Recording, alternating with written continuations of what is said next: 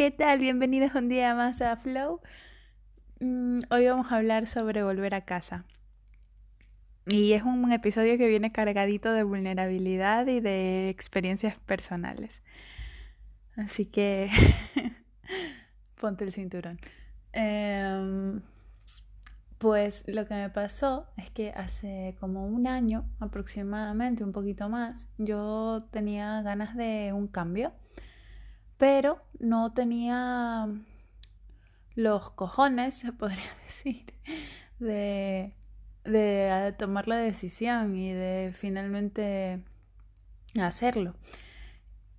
Y he tenido que pasar por un año entero de coaching para poder final y un trabajo interior brutal para poder finalmente dar el paso y, y dar ese y hacer ese cambio.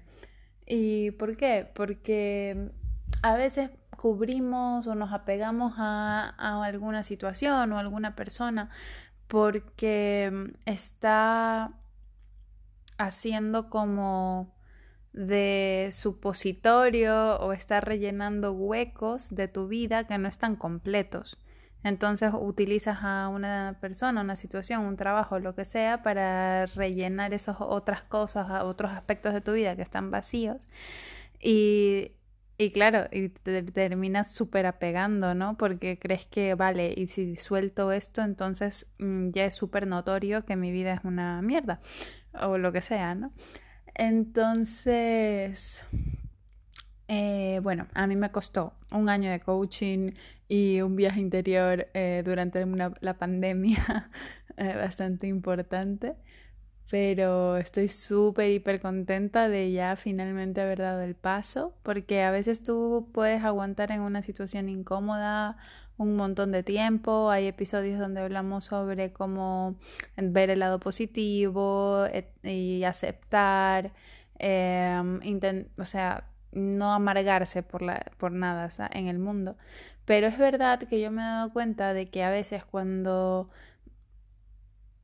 intentas verlo así súper positivo todo y que no te afecte y bla, bla, bla, a veces al final nos terminamos perdiendo nosotros mismos y aceptamos estar en, en situaciones, relaciones o lo que sea que no se adaptan a, a quiénes somos y, eh, a nuestra esencia, ¿no? Y que em, vamos aquí, por ahí intentando poner parches, intentando no escucharnos y lo que, por ejemplo, a mí me pasó, yo que soy una amante de escuchar al corazón y de hacer todo lo que el corazón dice, es verdad que haciendo un trabajo de retrospectiva me di cuenta de que sí, yo lo tenía clarísimo hace un año.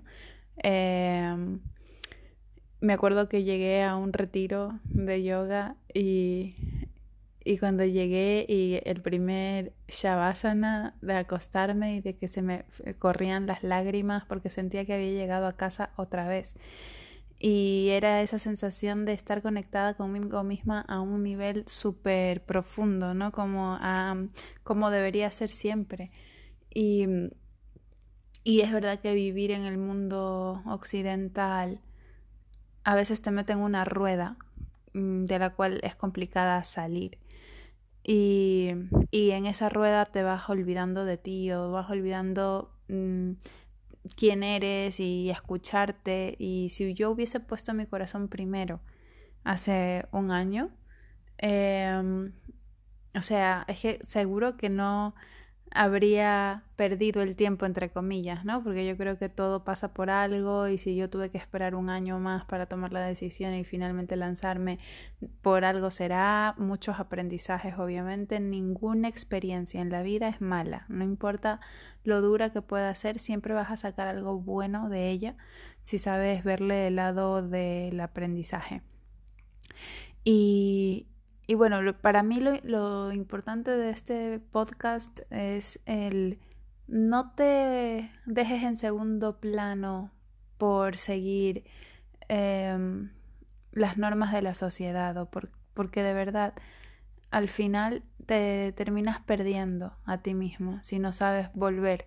Y y no es posible, o sea, no podemos vivir en un mundo donde la gente esté desconectada y perdida. Hay que fomentar esa conexión interior y, y de verdad ser nosotros mismos y dejarnos brillar y, y compartir con el mundo lo que sea que ya hayamos venido a hacer. No te fuerces a estar en un lugar o en una relación donde ya no perteneces. Eh, permítete abrir tus alas y de verdad salir de, de la jaula en la que te has metido tú mismo. Eh, porque te mereces volar y te mereces todo y ser feliz y, por, y ser tú mismo y demostrárselo al mundo. Así que nada, eso es el episodio de hoy. Espero que te haya gustado. Un besito, hasta la próxima.